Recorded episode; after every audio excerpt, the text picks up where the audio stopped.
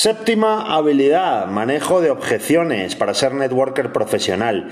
Ya hemos hablado de seis habilidades y la última fue presentar el negocio, así que por de forma natural, lo siguiente de lo que vamos a hablar es manejo de objeciones.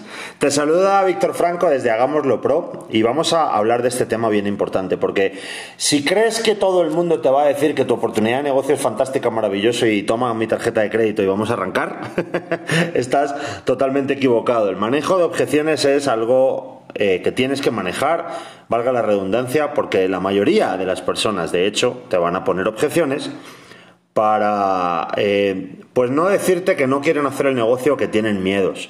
¿sí? Entonces tú debes ser una persona que maneje muy bien las objeciones. Quiero decirte algo antes de empezar, y es que si las personas tienen objeciones es porque están interesados. Quiero decir, a mayor, a mayor objeciones, mayor interés. Entonces, si te empiezan a poner objeciones, ponte contento o contenta, porque eso quiere decir que están viendo la posibilidad. Preocúpate cuando las personas te dicen que todo fantástico, que qué bueno, que genial, que sí, que entonces mañana hablamos.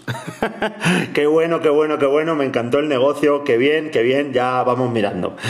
Esas son las típicas respuestas de las personas que literalmente no quieren hacer el negocio y, no te saben decir eh, por qué no. Así que las personas que sí te ponen objeciones son las personas que realmente en su cabeza están pensando cómo podrían hacer el negocio y sus miedos eh, o su desconocimiento puede hacer que te pongan objeciones. Objeciones como no tengo dinero, objeciones como pero es que no tengo tiempo, objeciones pero es que yo no conozco a nadie. Son las típicas objeciones que te vas a encontrar, pero no te preocupes, repito, porque a más objeciones, más interés en el negocio.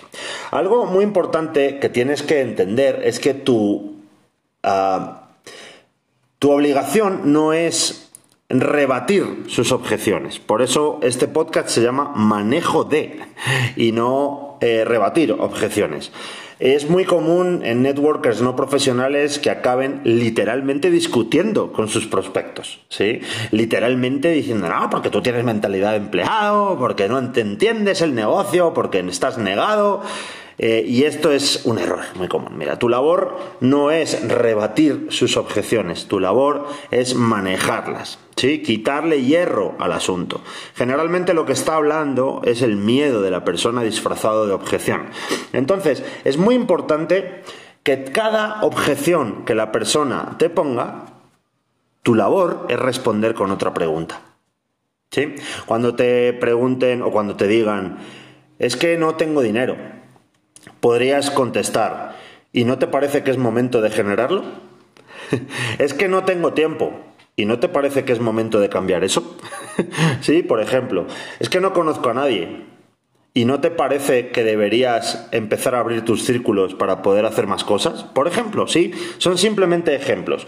La idea es que tú empatices con la persona, no discutas, no choques. A cada objeción tú debes decir, exacto, Precisamente, muy buena pregunta. Siempre tienes que empatizar. bueno, ¿sabes qué? Yo también pensé eso. Yo también creí que esto era así. Yo también pensé que no iba a poder. Yo también pensé que no tenía dinero. Y al final lo conseguí. Yo también pensé que no conocía a nadie. Y mira, al final, trabajando, encontré el círculo. ¿Sí? Siempre tienes que empatizar para poder manejar las objeciones. Y recuerda, el que tiene las preguntas tiene el poder. Así que conviértete en muy buen preguntador o preguntadora y lleva a la persona a un cierre. En el siguiente podcast hablaremos de cierres. Así que hagámoslo pro. Nos vemos en el siguiente podcast. Chao, chao.